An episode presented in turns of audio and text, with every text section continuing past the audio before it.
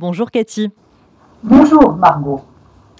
On commence, euh, Cathy, par Benjamin Netanyahou qui a convoqué hier une équipe de ministres pour examiner les mesures à prendre contre les immigrés illégaux originaires d'Érythrée et qui ont participé samedi à Tel Aviv à des manifestations qui ont viré à l'émeute. Absolument, il faut dire ce qui s'est passé à Tel Aviv, quelque chose vraiment de jamais vu en Israël euh, pendant toute la journée euh, du samedi du Shabbat. Euh, des émeutes sans précédent dans le sud de la zone de Tel Aviv, qui se sont même rapprochées du centre de Tel Aviv, avec, écoutez ce chiffre, 135 personnes euh, blessées, beaucoup de blessés très graves, et notamment une quarantaine de policiers euh, euh, sérieusement blessés. Il s'agit des Érythréens qui sont pour le régime en Érythrée et ceux qui sont contre le régime et en Érythrée autour de cette opération de festival qu'a organisé le gouvernement érythréen dans le monde entier. D'ailleurs, les émeutes n'ont pas seulement eu lieu en Israël, il faut le préciser, mais dans d'autres pays également.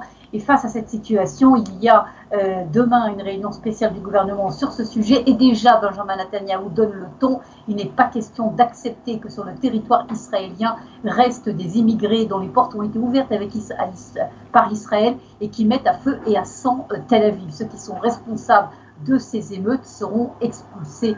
Voilà la décision de Benjamin Netanyahu. Est-ce qu'elle sera applicable? Ce n'est pas sûr car la Cour suprême déjà euh, donne le ton et dit qu'il sera très compliqué juridiquement d'expulser euh, ces immigrés érythréens. Alors, euh, autre sujet, Cathy, la conseillère juridique du gouvernement israélien qui a recommandé hier à la Haute Cour d'annuler la suppression de la clause de raisonnabilité votée par la majorité dans le cadre de la réforme judiciaire? Absolument, sans surprise, on connaissait déjà hein, la, position de la conseillère juridique euh, du gouvernement qui avait déjà dit qu'elle était contre évidemment euh, cette euh, nouvelle loi qui a été qui fait passer avec beaucoup de bruit, on se rappelle, par le, gouvernement. Et pourquoi elle donne aujourd'hui sa position officiellement? C'est parce que exactement dans neuf jours, la date est à suivre de très près. les 15 juges de la Cour suprême, à savoir en fait tous les juges de la Cour suprême d'Israël, seront réunis pour prendre position sur ce dossier de cette fameuse clause de la recevabilité. Et vous imaginez évidemment le chaos juridique, certains disent même le chaos carrément euh, constitutionnel, euh, qui peut se développer si la Cour suprême dit non à une décision qui a été une décision votée à la majorité par la Knesset du gouvernement israélien qui en fait, comme on le sait, son cheval de bataille. Déjà, il y a des évaluations en disant que Benjamin Netanyahu n'aura pas le choix de suivre la décision de la Cour suprême si la Cour suprême décide l'annulation, quitte à se mettre à dos l'ensemble de son gouvernement. Et donc, si vous voulez, l'évaluation est qu'on se dirige vers une crise, quelle qu'elle soit, constitutionnelle ou politique, après cette réunion, exactement dans neuf jours de la Cour suprême. Hmm. Et euh, par ailleurs, Cathy, on note des activités diplomatiques euh, intensives de la part euh, d'Israël, aussi bien à Chypre, au Bahreïn qu'en direction du Maroc.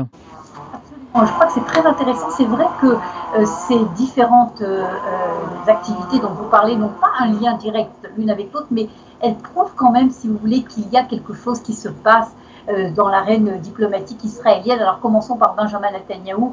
Il est arrivé hier à Chypre pour une visite de deux jours dans lequel il rencontrera également des dirigeants grecs une, réunion qui devait être prévue au mois de juillet. Vous vous rappelez, Benjamin Netanyahu avait été hospitalisé, donc cette réunion n'avait pas pu avoir lieu. Et donc, elle a eu lieu euh, hier, euh, une, rencontre qui est considérée comme très importante parce que ça confirme, si vous voulez, l'axe, hein, le triangle Israël-Chypre-Grec. Maintenant, le ministre israélien des Affaires étrangères, Eli Cohen, est à Bahreïn. Cela confirme la vitalité des accords d'Abraham et également ce qui confirme la, vitalité des accords d'Abraham, c'est ce que vous avez noté sur le Maroc également, où une visite euh, du président de la Chambre des conseillers du Maroc est attendue à la Knesset euh, cette semaine, ce jeudi, c'est important. Maintenant, je crois qu'il faut rajouter à tout cela, euh, Margot, ce qui se passe sur l'axe Arabie Saoudite-Israël.